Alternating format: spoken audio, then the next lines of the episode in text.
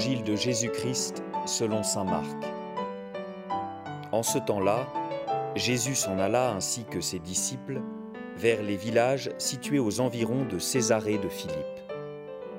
Chemin faisant, il interrogeait ses disciples. Au dire des gens, Qui suis-je? Ils lui répondirent, Jean le Baptiste. Pour d'autres, Élie.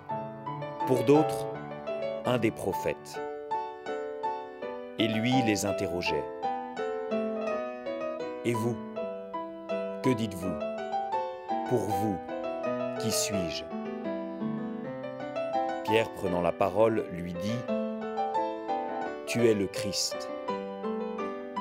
Alors il leur défendit vivement de parler de lui à personne.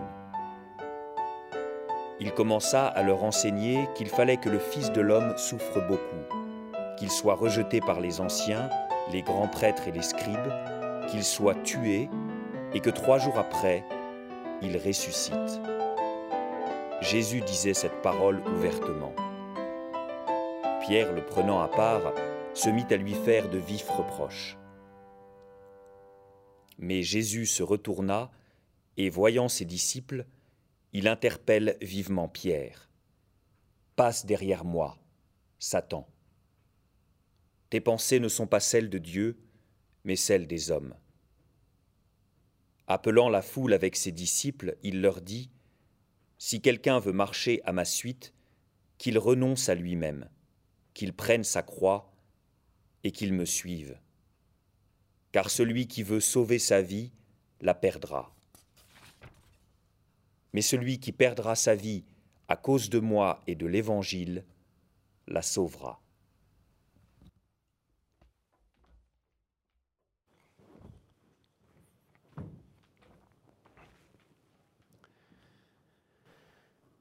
Nous arrivons à un moment charnière, je pourrais même dire au moment charnière de l'ensemble de notre parcours euh, chez Saint Marc en cette année B qui nous fait lire vraiment l'évangile de Marc. Nous sommes arrivés au nord du pays, à Césarée de Philippe, et voilà qu'après huit chapitres où Jésus a euh, commencé à révéler on l'a vu non seulement son identité, hein, qui est cet homme à qui même le vent et la mer obéissent, jusqu'à sa, sa, puissance et son dessein universel. Hein, on l'a vu encore en, décapole la semaine dernière. Euh, il est temps pour Jésus d'arriver à, cette question majeure auprès de ses disciples pour savoir s'ils ont vraiment compris les choses. Hein. Et vous, pour vous, qui suis-je? On voit bien que les autres n'ont pas vraiment euh, compris les choses, à peu près. Peut-être c'est pas complètement faux. Jérémie, Élie, l'un des prophètes. Voilà, mais pour vous, qui dites-vous que je suis? Alors attention, Jésus ne s'intéresse pas tant ici à, l'opinion, il n'est pas en train de faire un sondage d'opinion, il n'est pas dans, dans, cette euh, perspective-là de savoir euh, ce qu'on pense de lui. Euh, il veut savoir ce que les disciples sont capables de dire de lui. Que dites-vous publiquement sur moi hein? Les disciples sont partis déjà en mission. Que dites-vous sur moi? Qu'est-ce que vous êtes capable de dire de moi? Et pour la première fois, depuis le début de l'Évangile, euh, un apôtre, en l'occurrence un des douze, Pierre, est capable de dire Tu es le Christ. Et, nous savons que cette réponse est exacte, puisque le début de l'Évangile, c'était Évangile de Jésus-Christ. Donc nous, comme, comme lecteurs de l'Évangile, nous savons que euh, Jésus est le Christ, mais c'est la première fois que, euh, que quelqu'un, saint de corps et d'esprit, est capable de dire de Jésus tu es le Christ. Et donc on peut dire qu'on arrive au moment où on, achève en quelque sorte euh, la, première vraie euh, partie de l'évangile de Marc, la première partie de l'évangile de Marc, la première vraie question, qui est cet homme? Maintenant, nous savons, euh, les disciples savent que Jésus est le Christ.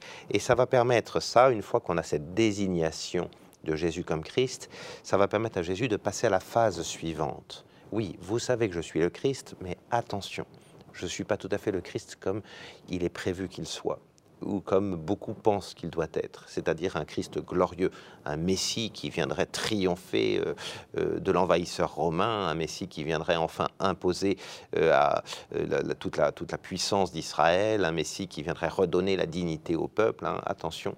Et Jésus va commencer, et c'est vraiment là qu'il commence, à partir du moment où, on, sait qu'il est le Christ, il commence d'abord à dire vous, dites rien à personne parce que personne n'est capable de comprendre ça, euh, le type de Christ que je vais être, mais il commence à dire Je suis un Christ non pas glorieux, mais souffrant.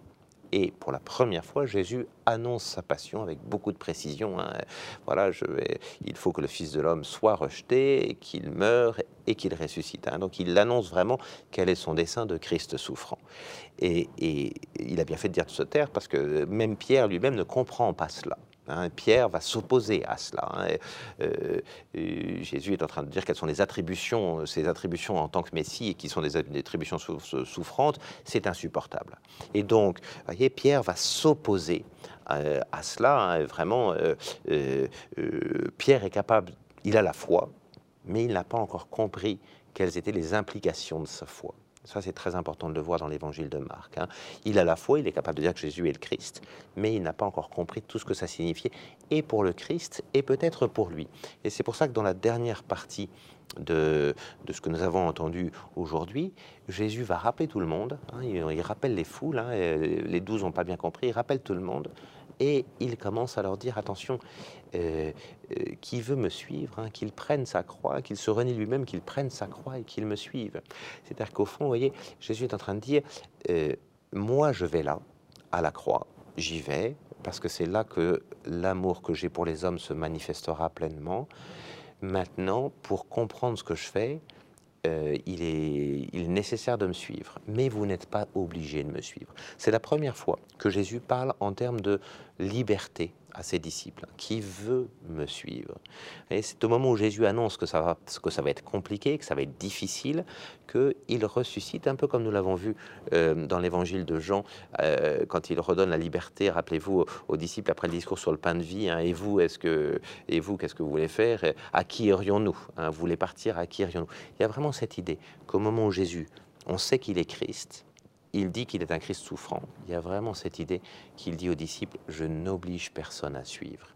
Et là, il me paraît me, semble qu'on a vraiment le point le plus important. C'est pour ça que nous sommes la charnière de l'évangile de Marc. hein. Euh, dorénavant, nous allons monter vers la croix. Personne n'est obligé de le faire. La religion chrétienne, à aucun moment, n'est une religion d'obligation. Elle est une religion d'adhésion d'adhésion personnelle. Est-ce que je suis prêt à vivre euh, avec le Christ euh, le mystère de la croix? Ça ne veut pas dire euh, de partir sur, euh, sur quelque chose de complètement euh, euh, doloriste, c'est simplement de vivre la réalité de ma vie aujourd'hui avec ses souffrances, ses contradictions, ses incohérences, de la vivre en communion avec Jésus. Est-ce que je suis prêt à le faire? C'est vraiment l'enjeu aujourd'hui de cet évangile. Euh, suivre Jésus, euh, quel que soit le, quel que soit le, le dessein que lui-même annonce pour lui.